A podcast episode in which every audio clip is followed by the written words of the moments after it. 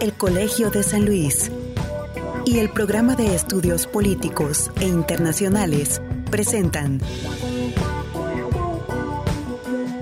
San Luis Potosí, Segundos al Alba, Instantes para una Memoria Compartida. Con Tomás Calvillo.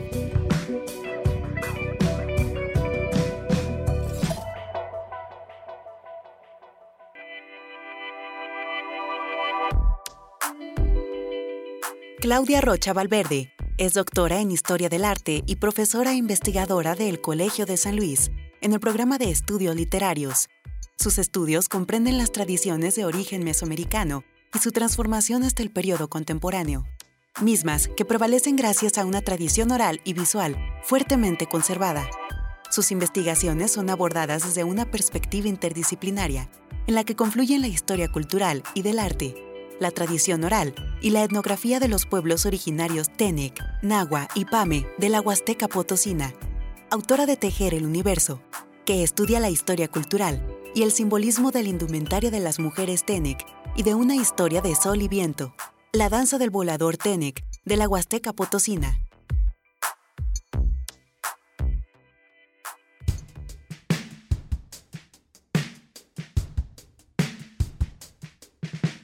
Bienvenidos, bienvenidas. Me toca presentarme. Mi nombre es Tomás Calvillo.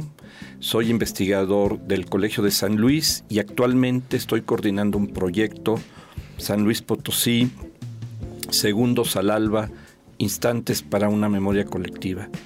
Dicho proyecto nos trajo hasta aquí, hasta esta mesa.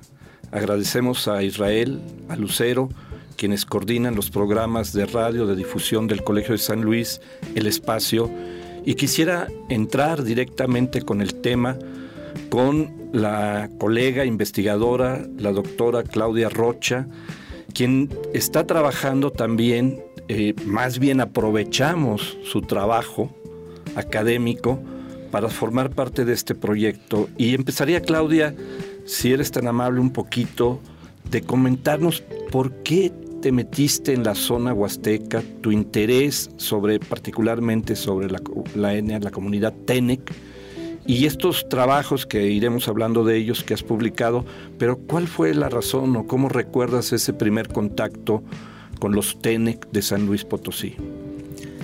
Muchas gracias Tomás por la invitación. A mí me parece muy interesante y saludable poder hablar desde la otra parte que normalmente no se publica en, estos libros eh, académicos, ¿no? que vamos presentando todos que tenemos como producto de investigación.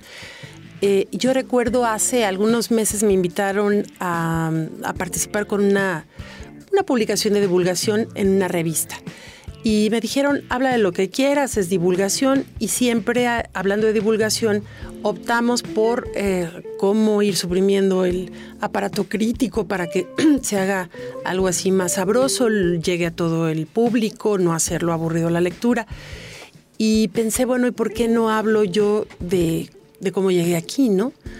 Entonces, bueno, mi parte de, o mi interés por la Huasteca sí es para mí muy interesante porque yo creo que además más eh, que ser un, académico, son logros también personales.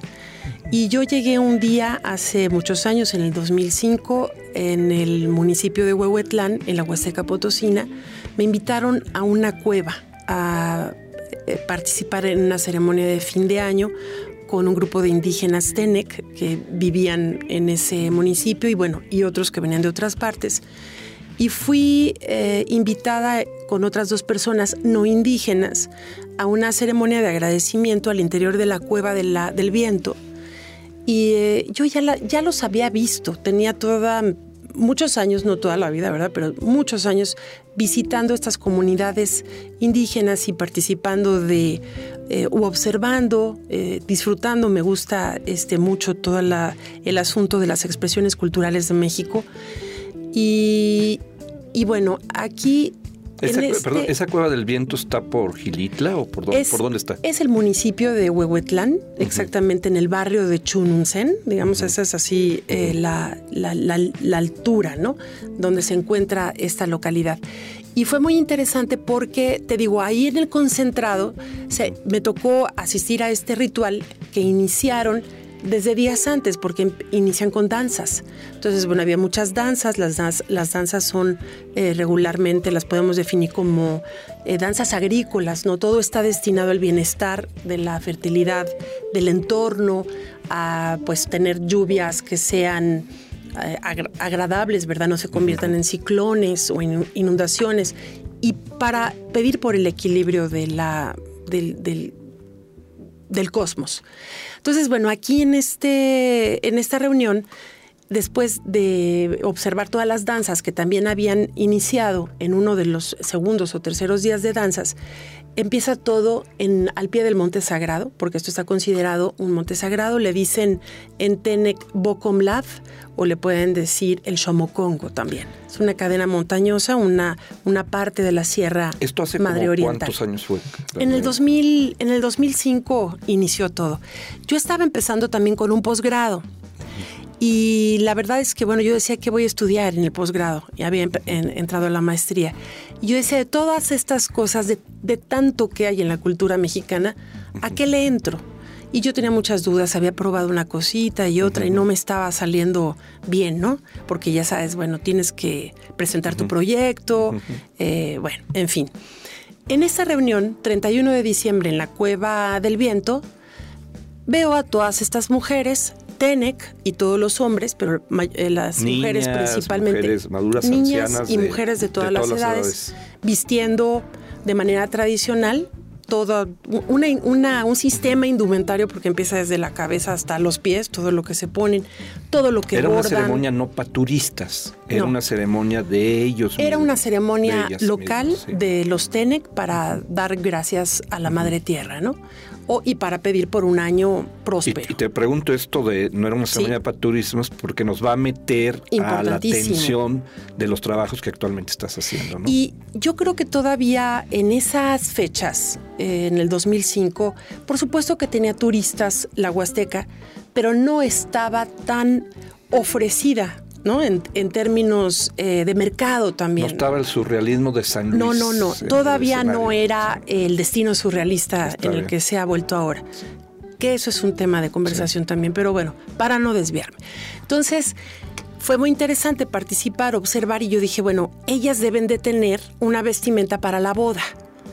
Entonces yo dije, ya está esto bordado, muy colorido, y yo dije, a lo mejor hay algo que sea más sobrio en la vestimenta de boda y pregunté inmediatamente, ¿y qué hacen ustedes para, eh, en el momento de, una ceremonia como la boda, sea católica, junto con los elementos Tenec, y, no, y me dicen, pues usamos la misma vestimenta. Lo que ellas bordan o a veces lo mandan bordar, lo usan para todo tipo de ceremonias. Las danzas, para, digamos, eh, los, eh, todo lo que tiene que ver con su idea de lo sagrado, que es tanto lo católico como lo indígena. Entonces me dijeron, este vestido, a veces podemos tener dos o tres, que me refiero principalmente a la, prenda que está más bordada, que es el, el keshkemetl. Eh, este lo usamos para todo, porque es sagrado. Entonces, en cualquier momento que hay una situación sagrada, lo usamos. Así sea una boda, tiene este colorido.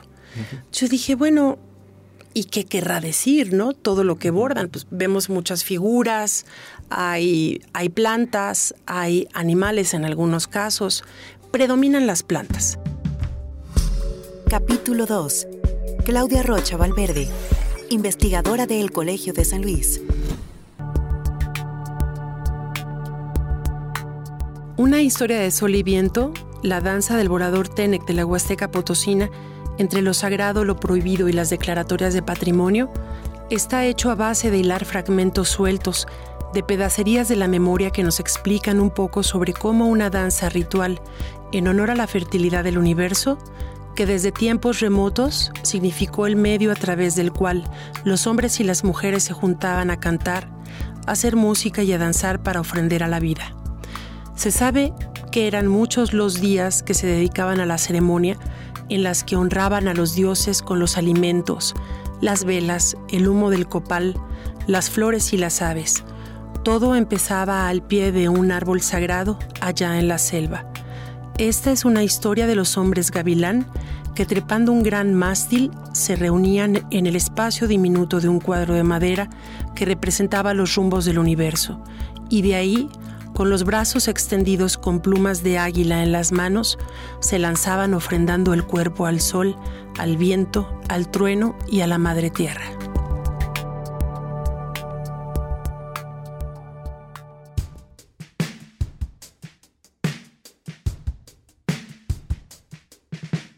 Pues con este interés de lo textil que va a derivar. O sea, fue allí, fue en ese momento. Ahí dije, de aquí soy. Y yo no sé si en ese momento de aquí soy y me regresé a Cuernavaca, que es donde estaba haciendo la maestría, y lo platiqué con mi director de tesis.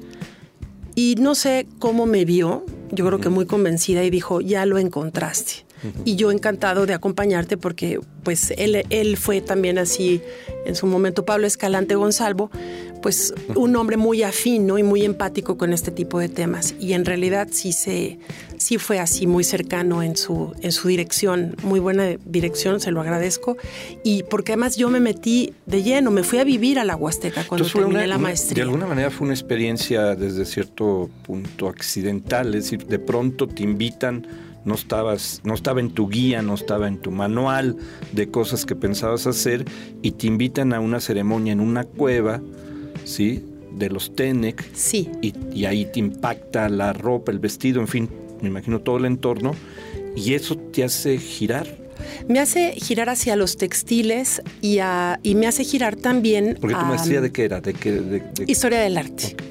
Y, bueno, y de, historia, de la maestría brinqué al doctorado. El, doctorado no era presencial y fue cuando anuncié eh, que me, iba a vivir a la Huasteca y que iba a trabajar directamente con las comunidades.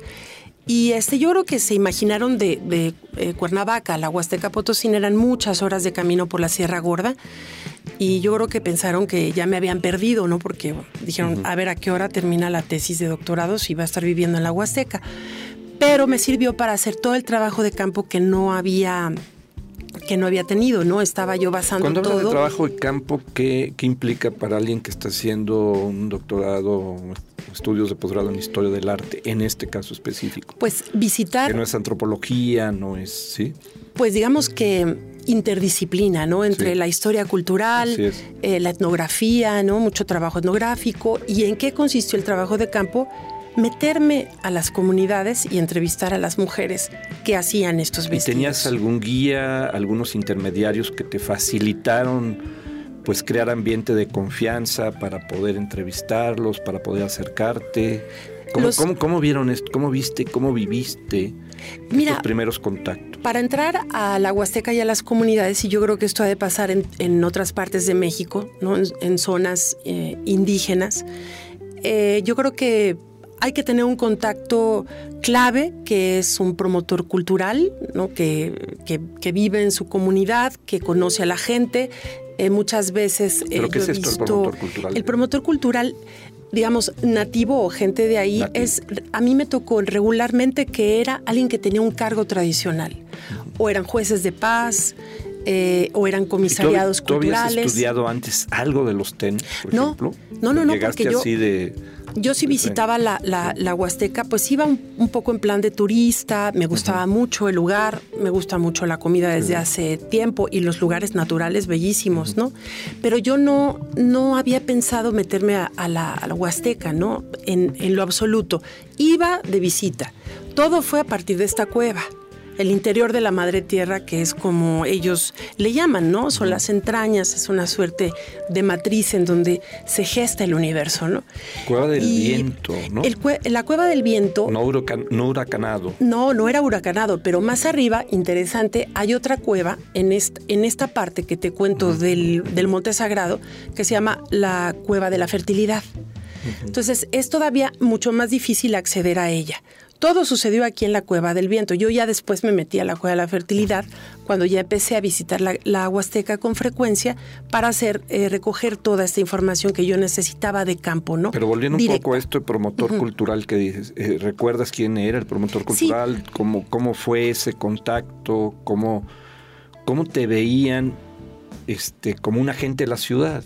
Yo lo conocía de tiempo. Como alguien que no, que no era parte de la comunidad ni cercano, porque no, en ese momento pues, tú no, estabas arraigada a la Huasteca. Sí, no, mi, mi, primer contacto, bueno, yo ya lo conocía de tiempo porque yo tenía cercanía con eh, la gente que coordinaba el programa cultural de desarrollo cultural de la Huasteca, que es un programa que existe a nivel federal, en donde participan los seis estados que se considera que tienen una porción de Huasteca, ¿no?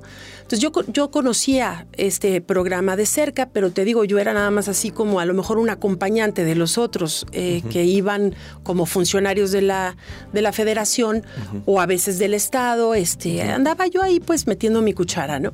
Entonces conocí y traté varias veces a uno de estos que le llamo promotor cultural, que después podemos llamar también en nuestra investigación informante privilegiado, ¿no?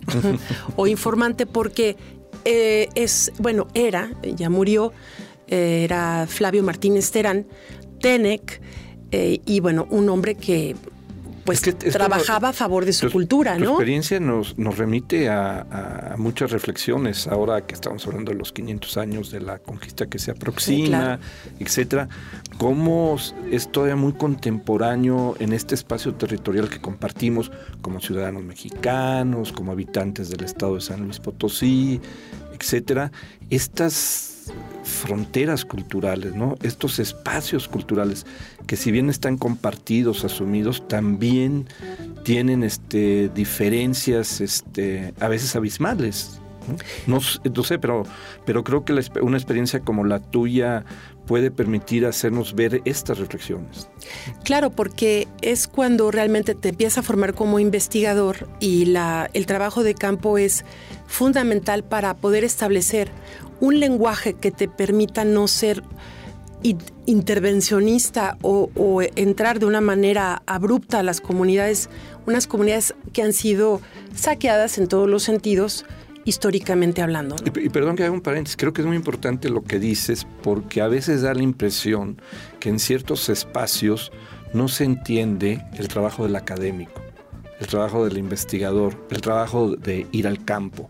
Se ve a veces como algo innecesario y, no obstante eh, esta necesidad de construir una estrategia de comunicación que cree vasos comunicantes y de confianza como algo fundamental para una investigación y entender eh, este, la vida, los intereses, la riqueza, la creatividad de las comunidades, que van a quedar muy bien expuestas en estos, en estos libros tuyos, ¿no?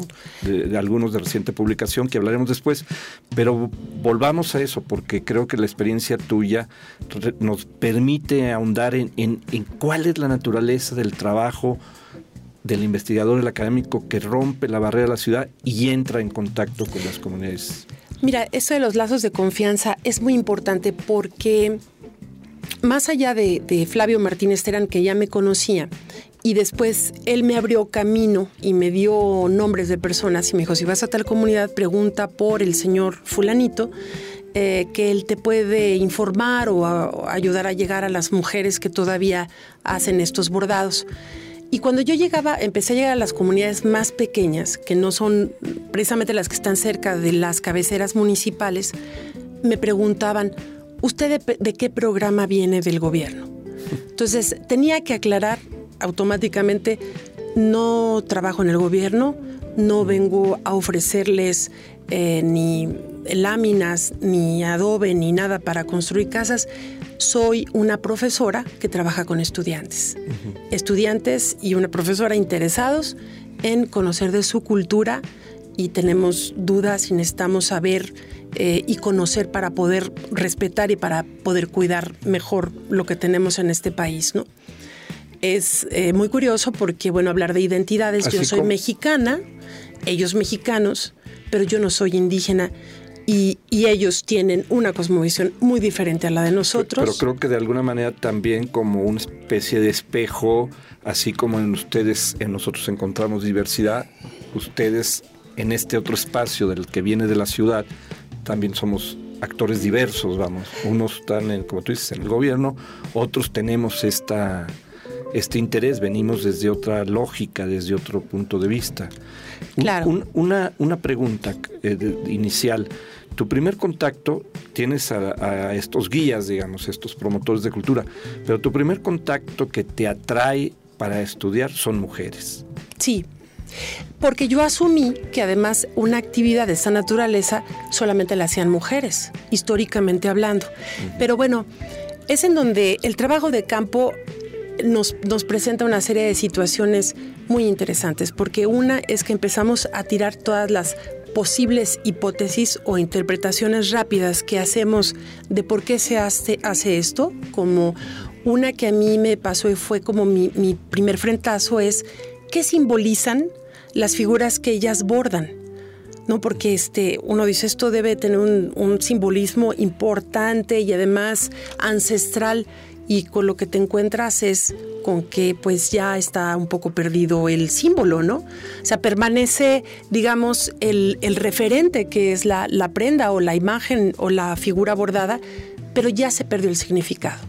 Porque hay cientos de años de una historia fragmentada, que qué es lo que estamos tratando de hacer los investigadores también, es juntando hilitos, amarrando hilitos para contar de manera más coherente ¿no? Y, sustentada en lo que te dicen y en lo que puedes confirmar en otros textos de otros investigadores, que sí es así o que no es así, ¿no?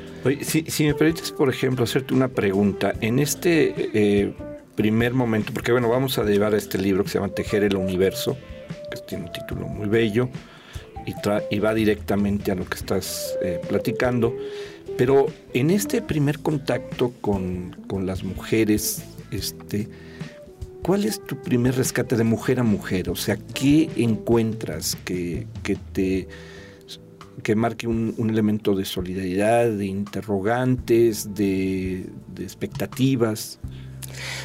¿Cuál es? Mira, si, puedes recordarlo. Sí, ¿no? Porque además ha sido una evolución, o sea, son varios años ya de esta experiencia y pues, por supuesto que se enriquece, cambia, etcétera. No, pero, pero, ¿cuál es esa primera mirada lo, de mujer? Lo tengo muy presente porque recuerdo bien eh, qué mujeres entrevisté desde el principio y cuál fue la primera barrera que fue la lengua, la lengua Tenec.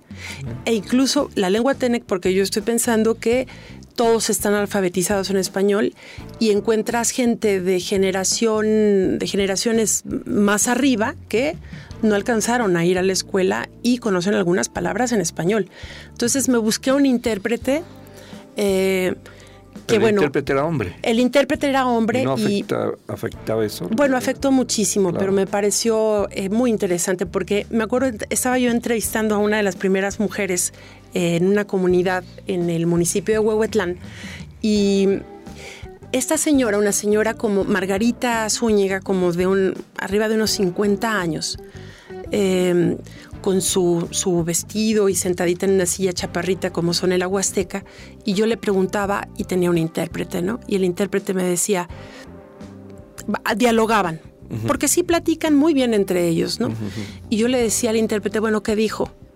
Y él me hacía, por supuesto, su interpretación, ¿no? Una síntesis de lo que ella había dicho, o de repente me decía, no, hombre, que no sabe, esto es otra cosa. Y terminaba él haciendo sus aportaciones, ¿no? Y en algún momento. Se apropiaba el intérprete. Se apropió la primera vez, pero tremendo. Y, en una de esas me dijo: Mira, lo que pasa es que no quiere soltar la sopa. Entonces yo dije, bueno, tiene toda la razón. Entonces yo establecí una, una forma de trabajo de campo que me permitiera asistir de manera regular a ciertas comunidades en los municipios para que me vieran, para que vieran que no, em, no iba a engañar, ¿no? Este, porque yo iba a, que me compartieran sus datos, ¿no? ¿Cómo te nombraban a ti? Porque cuando pasa esto de que alguien de fuera empieza a ser más frecuente, casi casi le dan un, bautizo colectivo. Pues eh, primero me decían la maestra, pero después empezaron a, llamarme por mi nombre, porque yo, yo encontré gente muy abierta. Y cuando encontré además a mujeres que hablaban el español, sí sí confían. Yo todavía no entiendo cómo todavía pueden recuperar la confianza a pesar de, que han sucedido muchas cosas, muchos engaños, te digo, ¿no? Pero además, ¿cuántas personas, cuántas gentes de estos colegios o de estas universidades que ya están en estas comunidades investigando y tomando datos y notas? También puedes tener de repente pues un revirón del otro lado y que te dicen, a ver, ¿qué? Te voy a contar para que hagas una tesis y aquí no la volvamos a ver. Claro, tienen toda la razón y yo les decía, bueno, eh, ¿qué? Prometo devolverles, eh, prometo regresar, pero al menos veían que yo iba cada cierto tiempo, entonces empezaron a confiar. Y yo lo que he procurado es regresar lo que hago, lo llevo a las comunidades. Y tiene un impacto positivo. Yo lo he visto, no todos los investigadores pensamos de la misma manera. Hay quienes dicen, yo no creo que sea necesario devolverles la investigación, pero es muy claro en esta parte que es visual lo visual es tan poderoso como las fotografías que les puedes tomar a ellos. a un libro impreso con fotografías que, les llevas las fotografías un libro de, sus, impreso, de sus prendas. En donde estén las fotos y en donde estén las figuras que ellas bordan, porque saben, algunas reconocen que ya se han perdido en el camino. Entonces, eh, yo lo que he encontrado cuando les he devuelto este catálogo que tú, eh, eh, del cual me vas a preguntar más adelante, pero ya me adelanté. Entonces, de, estas figuritas y este colorido, mira, por ejemplo, la portada, me acuerdo ahorita, cuando salió este libro, bueno, años después, un, señor que era comisariado de una comunidad cercana al lugar donde vivía la señora de esta portada, que no se puede ver ahorita, la mostraremos en otro momento, me dijo, tienes que ir a llevarle el libro a, a doña Hilda y, casi me llevó. Entonces, sí, me acompañó y se lo fui a entregar a la señora. Capítulo 2. Claudia Rocha Valverde, investigadora del Colegio de San Luis. Vale la pena eh, registrar un fragmento de un poema llamado Tejedoras que está prácticamente como prólogo del el texto Tejer el Universo. Danzan sobre tu cintura como las olas del mar, mis dichas y mi amargura, los hilos de tu telar. Sobre la tierra se tejen las montañas y los ríos, y en su tejido se mecen tus amores y los míos. Teje, teje, teje con tu ternura, que mis manos tejan vida sobre tu cintura. Teje, teje, teje, tejedora, deja que tus manos tejan versos a la aurora. Tus hilos que van y vienen son tu canto y tu pregón, y en su tejido mantienen cautivo a mi corazón. Teje, teje, teje nuestra historia, que tu tejido me guarde siempre en tu memoria deja que tus manos tejan versos a la aurora. Este fragmento es creación del grupo Chejere.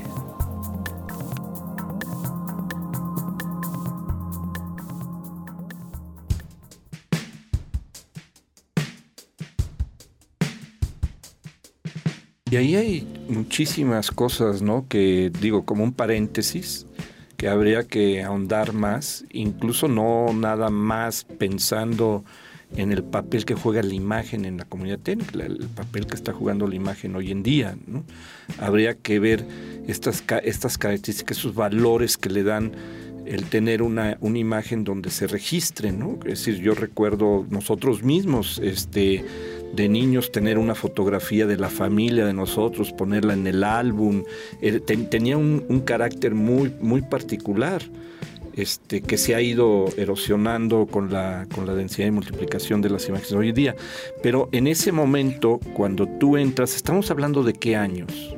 Pues eh, estamos hablando ya como del 2010. 2010. Sí, 2010. O sea, yo me metí como a, trabajar ahí como unos siete años o un poco más, hasta que terminé esto como tesis de doctorado y ya después se hizo y, en términos el libro, ¿no? Una publicación. Generales, eh, ¿cuánto tiempo te llevó o cómo fueron las condiciones para que de pronto te sintieras ya como si no parte de sí una persona que recibía buen ambiente, que era bien aceptada, que le empezaban a tener confianza. ¿Cómo fue ese proceso? Mira, eso yo lo empiezo a ver ahora apenas que tengo ya este 15 años trabajando ahí. Y, conozco a gente que he consultado desde hace mucho tiempo y empiezo a conocer a otros porque ellos me abren también otras posibilidades. Eh, pero, pero, es doble el movimiento, ¿no? Es decir, por un lado tú tú mantienes esa constancia, vas, vuelves, estás estudiando, etcétera, pero por otro lado esas comunidades se están moviendo, son comunidades que independientemente que han estado marginadas de muchos procesos, eh, tú me platicaste, me estoy adelantando un poco, de una estudiante eh, que, vamos a dejar eso, voladora, Tenec, que ya tiene, es un intelectual, este, Tenec que, que prácticamente ya está en el espacio urbano, ¿no? Es decir, hay, un doble movimiento en eso, ¿no? Es, es una sociedad que se está dinamizando allá y acá también. ¿Cómo, lo vives? Sí, por supuesto, porque... Y tú fuiste a tu, a tu manera, en tu espacio, parte de eso. Por un lado, de eso. por un lado, lo que yo advertí eh, metiéndome a estas comunidades a lo largo de estos 15 años es una, hay una serie de atavismos que nos pueden eh, todavía eh, sobre todo ellos, vincularlos a un, a un periodo colonial, o sea, y sobre todo la gente que vive en la sierra, que recientemente tuvo el servicio de luz, por ejemplo, ¿no? que todavía cae, acarrea agua del pozo. México, este, y eso me acuerdo que lo decía mucho Octavio Paz, ¿no? que conviven distintas eh, capas sociales e históricas. ¿no? Entonces, cuando vas a la, a la Huasteca y te metes a las comunidades altas y dices, bueno, ¿esto en qué periodo de la vida de México, de la historia de México, se quedó. Por otro lado, está esta gran, es también una contradicción y una tensión constante porque, bueno, podemos hablar también de indígenas contemporáneos, ¿no? Muchos de ellos ya han accedido, eh, podríamos decir quizá que gracias a los viajes que emprenden a otras ciudades, eh, ciudades grandes como Monterrey, se contratan mucho en Monterrey. Entonces, la influencia que adquieren del exterior y el intercambio de ir y venir a su comunidad todavía, pues genera cambios al, interior, ¿no? ¿por, qué no? Ahorita me vino la idea, y espero que la, podamos concretar. ¿Por qué no eh, un poquito más adelante podamos, este, invitas a una de estas eh, jóvenes intelectuales, TENEC, que te han conocido, ¿no? Y que pudiera sumarse un poco a cómo fueron construyendo, por ejemplo, ella la, experiencia, tanto de ella como de la relación con un investigador como tú o con los investigadores que han visto pasar por ahí. Sería muy valioso que pudieras este, invitar y que aquí Israel, que nos está monitoreando y dando dirección, nos pudiera ayudar de cómo vamos adaptando el espacio a esta, a esta dinámica, porque uno de los conceptos básicos, y, por eso muchísimo el interés en lo que estás haciendo, y eso eh, ahorita vamos a, pasar, es este, que está en mutación, es si vivimos un tiempo de mutación, el concepto de lo que llamamos México está en mutación. Entonces el concepto de San Luis está en mutación. Y esta idea que teníamos de San Luis pues ya se está moviendo muy rápidamente. Y ese movimiento lo hacen eh, seres humanos, comunidades, etcétera. Y tu caso es bien particular, por eso esta invitación además de la amistad que tenemos y el, el respeto a, tu trabajo, porque tú encarnas muy bien esa, esa mutación. Ese, ese tránsito de cómo y llegas a un espacio y te tienes que mover y cambiar y rehacerte y rehacer el espacio, etcétera. Sería muy valioso contar con Sí, por supuesto que sí, y además hay mujeres muy valiosas y una de estas estudiantes, una de, esta, de, las jóvenes, ahorita pasamos a la, a la parte de, mi otra investigación, que es la de los voladores de Tamaletón, y de una chica que se involucró con el con, el ritual completo, ¿no?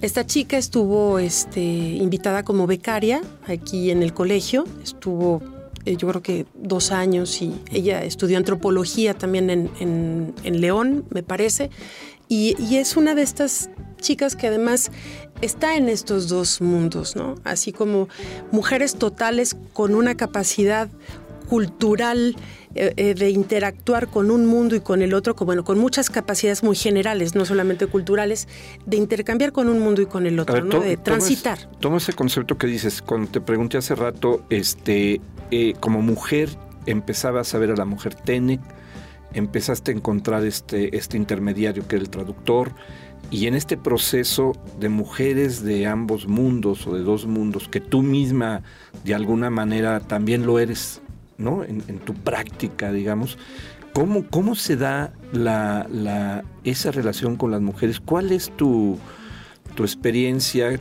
No sé si recuerdes alguna enseñanza de que hayas tenido de parte de ellas o de algunas de ellas eh, has, logrado vencer la barrera de ciertas distancias, ya no solamente étnicas, sino del, no sé, platícame. Sí, yo, yo creo que, yo creo que sí, porque eh, más allá también de, que sean tus informantes estas personas, em, hay muchas en el camino. Con, eh, somos investigadores, pero también desarrollamos lazos de amistad.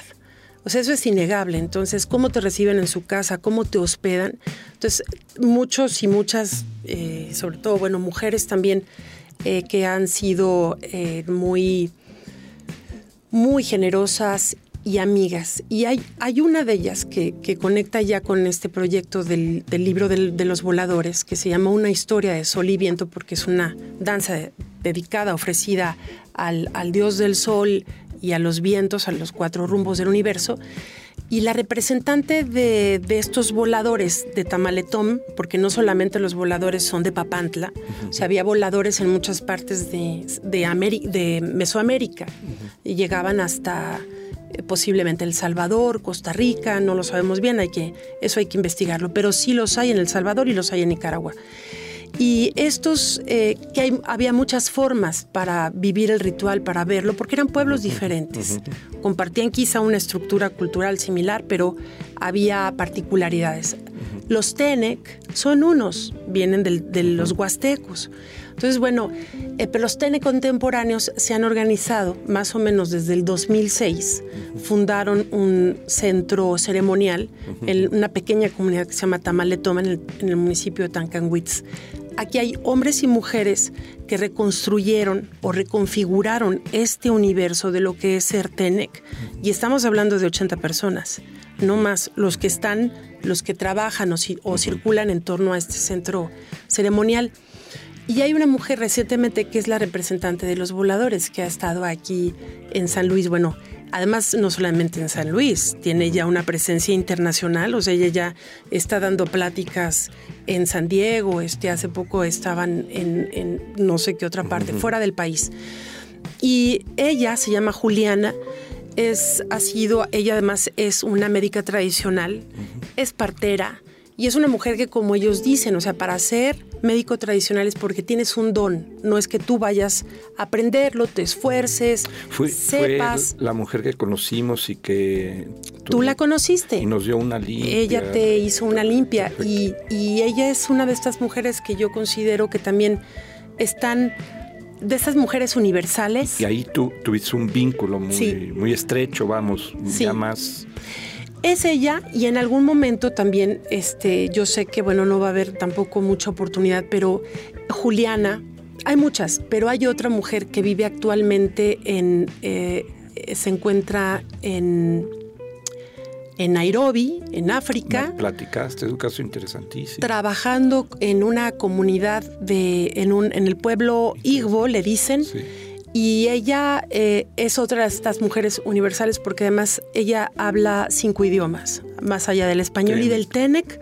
Sí habla además eh, Igbo, habla, italiano y habla inglés. Una, una, una pregunta ahí, Claudia, antes de, buscarle una salida en paz a esta conversación y no de emergencia, calmadita, para volver sobre el tema en, en una próxima conversación.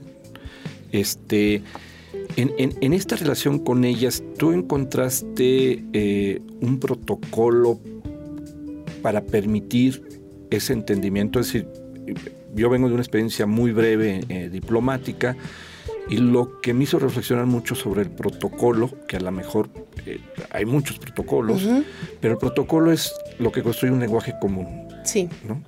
¿Qué encontraste en el, y te lo digo, pueden ser cosas muy personales, en en ese lenguaje que te permitió entrar en contacto con ellas y que, te, y que fueras prácticamente una amiga y sean tus amigas? Mira, acepté eh, que me invitaran a, sus casas, eh, porque lo hacían ellas, no iba yo solicitando así como ahí a ver aquí dónde, dónde le caigo, ¿verdad? Me invitaban a dormir, entonces en el invitar a dormir, eh, quedarse, una noche pasé, me acuerdo que pasé una noche con una, una mujer también que es fascinante, Antonia, que me acompañó en el centro ceremonial y dormimos en, el piso en unos, sobre unas colchonetas. Entonces me acuerdo que ella me platicaba hasta altas horas de la noche y hablaba y hablaba y no nos podíamos dormir porque los moscos nos estaban dando una tunda horrorosa. Entonces eso, esa noche de conversación, eh, sin, sin nadie alrededor, me hizo muy su amiga. Y después, bueno, ya llegué a su casa y después hicimos una reunión en donde solo de mujeres. Yo les decía, voy a preguntar, pero si a ustedes se les ocurre, también pregunten. Entonces, cocinamos, bueno, cocinaron más ellas. Entonces, todo fue alrededor de la comida tradicional, que se dio una plática en donde me hablaron de lo que cantaban, de lo que contaban en lengua tenec o lo que aprendieron en español en la escuela.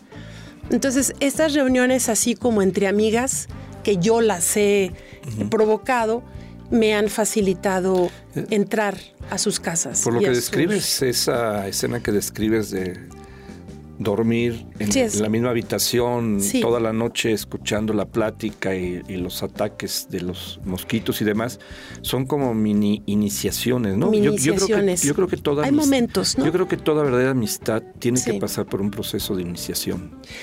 Yo creo que yo creo que es eso, no más allá de verlo así muy que platicas. meramente profesional, este estás de repente en una casa donde te están compartiendo alimentos que como dice un, colega, dice, y además le van a quitar el alimento de la boca a, las familias cuando van a hacer trabajo de campo, le dice a los alumnos, y digo, te invitan lo poquito que hay. Pero bueno, hay que llegar con algo siempre, ¿no? Eso es, esa es, esa es ley el intercambio, la reciprocidad. Yo veo cómo van a, visitar a un enfermo y no solamente lo visitan, le llevan un kilo de frijol, por ahí, por ahí va, ¿no? Sí, sí, reciprocidad. Si estás de, de, acuerdo, este, Claudia, tuve que esconder porque estaba vibrando el celular y no vaya. Son muy sensibles estos micrófonos.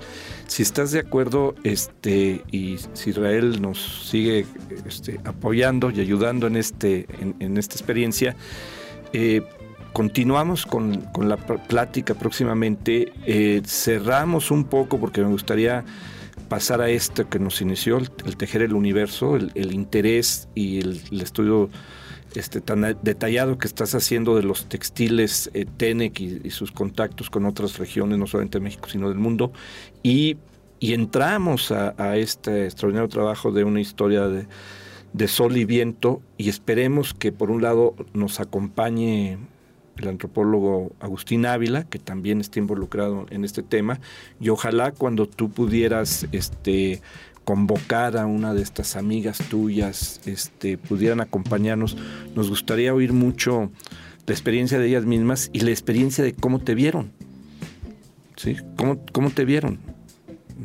Exacto. Porque todos platicamos del otro o de la otra. Estamos hablando de ellos todo el tiempo, Todo el tiempo, pero también entre nosotros, ¿no? Aquí platicamos de la Claudita o platican aquí de ahí. Es decir, cómo ella, ellos te vieron y te aceptaron. Mira, en esta plática que te decía, ya nada más si quieres para, para este, cerrar, que yo les decía, yo les, les quiero preguntar algunas cosas, pero aquí hay eh, tres micrófonos, aquí hay unas cámaras y tómenlos ustedes en el momento en que quieran. Y pregúntense entre ustedes, pregúntenme a mí. No se atrevieron lo suficiente, pero eso es algo que estoy empezando a hacer con niños. ¿no? Decirles, a ver, yo te puedo preguntarle al niño, traes así como toda tu relación con, niños de, este, de pueblos originarios. Y a los niños suéltales unas cámaras y unas eh, cámaras de video y de audio se divierten de lo lindo y sacas también este, datos muy interesantes porque entonces cambia la postura ¿no? del, investigador y también ellos participan de tu investigación, lo cual pues no sé, puede ser muy rico el asunto de la autorrepresentación, eh, reforzarla. Este. Es que yo creo que esa experiencia personal que a veces se pierde como anecdotario o que tú puedes perder, creo que son esas vasos comunicantes que en el caso de alguien como tú que te dedicas a la academia, a la investigación, pueden ser muy valiosos para cuando se construye la discusión, el concepto, ¿no? Cuando te invitan decir, bueno, a ver, va a haber esta relación con la comunidad TENEC o la comunidad TENEC está buscando ampliar su espacio de presencia, etcétera. Este tipo de trabajo, pues es el que hacen algunos académicos e investigadores y es muy valioso tanto para el investigador como para la propia comunidad. Pues lo dejamos, este, agradecemos esta presencia y no nos detenemos aquí, continuamos. ¿Sí? Y Israel nos ofreció que la próxima vez nos va a dar cafecito, ¿no? Y lo cual va a ser muy provechoso. Muchas gracias por estar aquí con nosotros en este programa del Colegio de San Luis.